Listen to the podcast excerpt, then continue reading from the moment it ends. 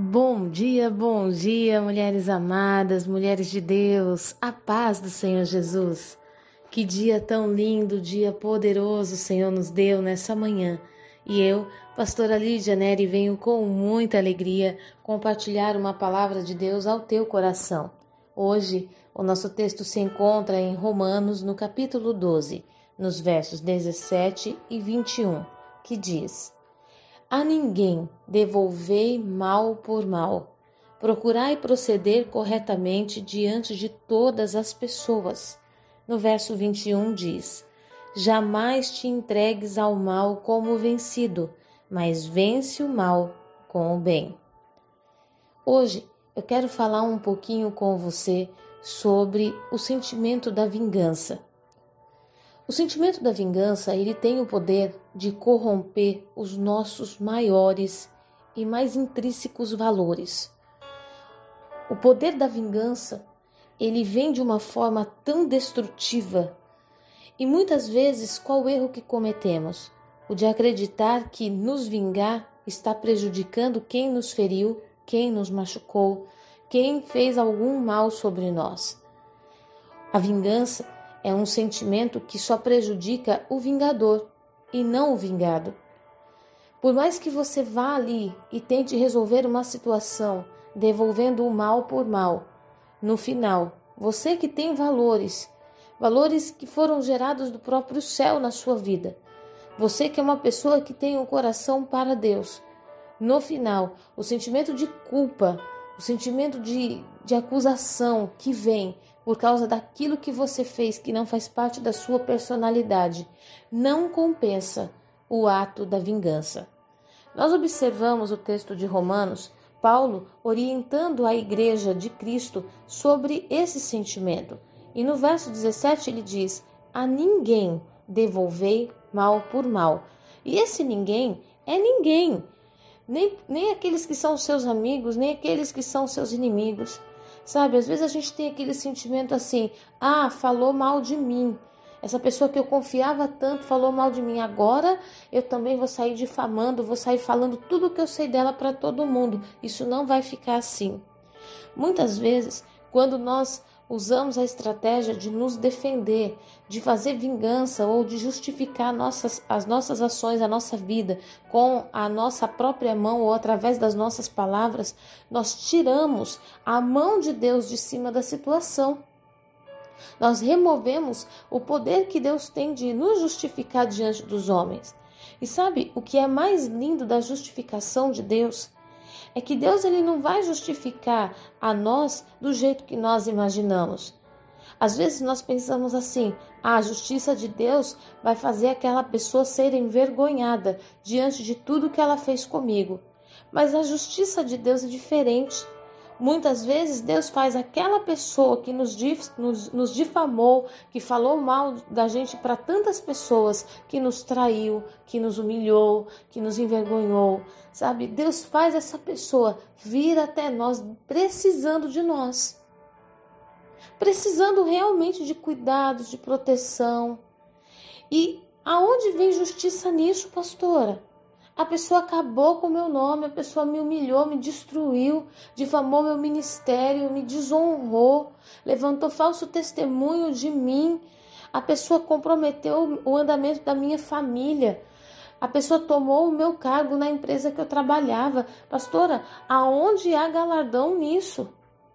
Você já parou para pensar que alguém que um dia te difamou por tantos lugares Ser visto andando do seu lado é mais vergonhoso do que se você tivesse feito qualquer coisa para provar sua justiça?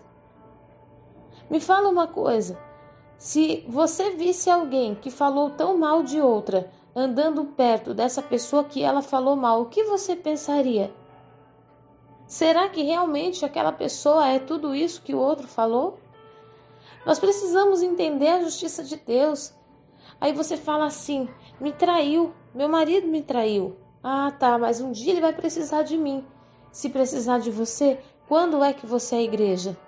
De que forma você prova que você é igreja? De que forma esse versículo 21 se cumpre na sua vida? jamais te entregues ao mal como vencido.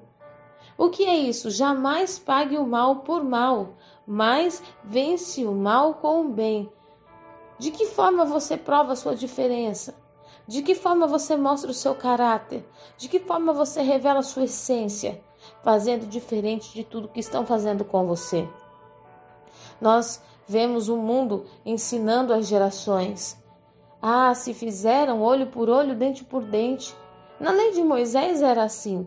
Mas quando Jesus vem, ele não anula a lei, ele cumpra, ele cumpre a lei, ele vai ali até os detalhezinhos da lei, mas ele vem movido de compaixão. Ele vem, com, ele vem totalmente movido de amor, de misericórdia. Hoje o Espírito Santo está aplacando a ira do teu coração. Deus é justo para dar a cada um a justa medida. Você não precisa ficar inquieta na sua alma, angustiada, desesperada por causa dessa injustiça. Você não precisa ficar tentando provar para ninguém, nem para os seus parentes, nem para os seus vizinhos, que você estava certo nessa história. Se eu fosse contar as vezes que eu passei por injustiças, as vezes que eu passei por situações que, humanamente falando, eu dizia: Senhor, tinha momentos de só chorar, chorar, mas chorar muito, de falar: Deus, o que foi que eu fiz? E as pessoas usarem palavras que eu nunca disse, e as pessoas usarem situações que eu nunca fiz, e eu saber disso e eu não ter o direito de me justificar. Sabe? Deus ele falava para mim assim, filha, se conhece uma árvore pelo fruto.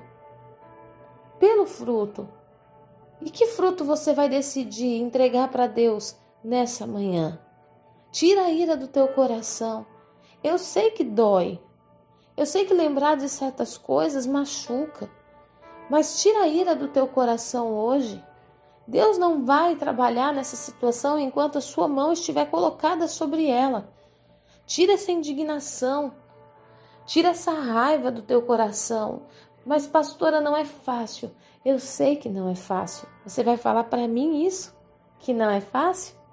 Só que quando nós conseguimos vencer, quando nós passamos por cima disso, como diz Paulo, é, vencendo o mal com o bem, nós descobrimos que aquele mal só nos tornou uma pessoa melhor.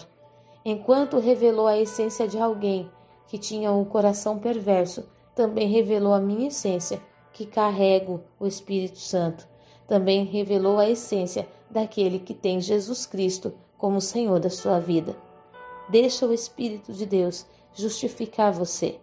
Deixa ele alinhar a sua vida ao propósito que ele gerou você para ser. Pastora, não é fácil a vida inteira de injustiças. Sim, eu te entendo. Eu te entendo. Eu sei exatamente o que é isso. Mas eu quero te dizer: Esperar em Deus sempre, sempre vai ser o melhor. Ter paz com todos, independente de quem tenha paz com você, vai ser sempre o melhor. Não permita que o sentimento da vingança seja um veneno que te mate um pouco a cada dia. Às vezes você está aí planejando tantas situações você está vivendo a situação 25 horas por dia. Pastora, como assim 25 horas? Eu costumo usar essa expressão quando a situação está tão entranhada, impregnada, que você não consegue se desligar dela. De dia, de noite, dorme acorda pensando nisso. Fizeram mal para você, mas o maior mal quem está fazendo agora é você, de ficar vivendo esse mal o tempo inteiro, o dia inteiro, tentando resolver essa situação à sua maneira. Se Deus entrar, você vai ver a justificação do Senhor em tudo isso. Agora, eu também preciso salientar aqui para nós concluirmos o nosso devocional, que a palavra do Senhor fala que nós devemos orar pelos nossos inimigos. No próprio verso 20, que nós não lemos, mas eu vou falar agora, diz assim: Ao contrário, se o teu inimigo tiver fome, dá-lhe de comer, e se tiver sede, dá-lhe de beber, porquanto agindo assim amontoarás brasas vivas sobre a cabeça dele. Sabe, o, o porquê que o Senhor ele fala para você fazer desta forma?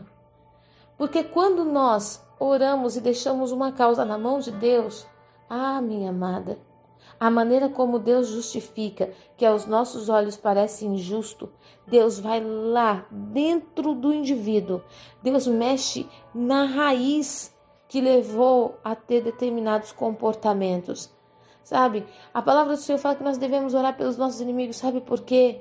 Porque se a mão do Senhor pesa sobre qualquer um deles, nós seremos movidos de compaixão e de, de dor, porque é terrível quando a gente vê Deus justificando alguém. Deus vai, Deus não pega uma situação exterior. Às vezes, um, uma situação de adultério, você fala assim: ah, se eu pegar a amante do meu marido, eu vou matar. Isso é um, uma situação externa. Mas quando Deus trata, Deus trata é por dentro. Por dentro. Você já imaginou a amante do teu marido casar com um homem da vida dela que não é o seu marido? Sabe? E, e totalmente apaixonada, totalmente envolvida nesse casamento. E o marido dela fazer com ela o que o seu fez com você? Será que ela vai ter estrutura para suportar a dor que você suportou? Será que ela vai reagir como você reagiu? Quando Deus toca, isso é a lei do retorno. Tudo que vai volta, tudo que eu planto eu colho. Tudo que eu planto eu colho. Sabe? Será que os teus inimigos, aqueles que têm te injustiçado, será que eles têm condições de suportar as coisas como você tem suportado? Ei, entenda, o Espírito de Deus está com você. Não abra mão daquilo que Deus está movendo por causa de pessoas. Não quebre os teus princípios. Ontem Deus, Deus falou algo comigo muito forte. Deus falou assim: não negocie os teus princípios por causa do momento que você está vivendo. O teu momento foi algo que você gerou. Mas os teus princípios foi algo que eu gerei em você. E princípio não se negocia por causa do momento que eu estou vivendo. Então, em nome de Jesus, não permita que o mal pegue o pior de você e traga para fora. Um dia Jesus já morreu naquela cruz para que você pudesse enterrar essa velha mulher, essa mulher agressiva, essa mulher nervosa e irada, essa mulher que ficou enferma tanto tempo por causa de mágoas. Deus já te deu autoridade para pegar essa mulher e falar: Eu não quero mais você aqui. Eu sou uma nova criatura, eu sou criação de Deus. Então não permita que o comportamento de pessoas pegue o teu pior e traga para fora. Gente, é tanta coisa para falar em cima desse texto. O Espírito Santo está aqui se movendo com tantas revelações. Jesus, quando ele estava pendurado no madeiro, naquela cruz, tinham dois ladrões ao seu lado. Depois de tudo que Jesus tinha passado, uma quinta-feira inteira apanhando, a madrugada jogado num calabouço, no outro dia açoites e mais açoites, humilhação, carregando uma cruz pesada pelas ruas, completamente desidratado, e o povo que ele tinha curado, dizendo: crucifica, crucifica, zombando daquela situação. Como se não bastasse tudo isso, quando Jesus é pendurado na cruz, tem dois ladrões ao seu lado zombando dele debochando dele. E Jesus poderia ter descido daquela cruz e ter feito um arraso. Ele fez? Não, porque a justificação viria depois, com a sua ressurreição, e todo olho veria que aquele sim era verdadeiramente o Filho de Deus. Ei, deixa o Espírito Santo te justificar, porque maior é o Deus que nós servimos do que qualquer ação que se levante contra nós. Nesta manhã, eu quero abençoar a tua vida. Eu quero te fortalecer nesse dia a ser boca de Deus, instrumento do Senhor. Eu quero fortalecer a tua fé. Eu quero levar a tua vida diante de Deus nessa manhã e clamar que o Deus de paz venha trazer consolo, refrigério, venha restaurar os teus sentimentos e as tuas emoções. Eu clamo para que o Espírito Santo de Deus se mova com liberdade na sua vida e possa arrancar do teu coração todo sentimento de vingança, toda a ira, toda a indignação e substituir esses sentimentos pela alegria, pela paz, pelo renovo no Senhor. Que o nosso Deus te abençoe, que você seja encorajada a viver um dia completamente diferenciado para a honra, para a glória e o louvor do nome do nosso amado Jesus Cristo. Eu te abençoo. Em nome de Jesus, fica na paz.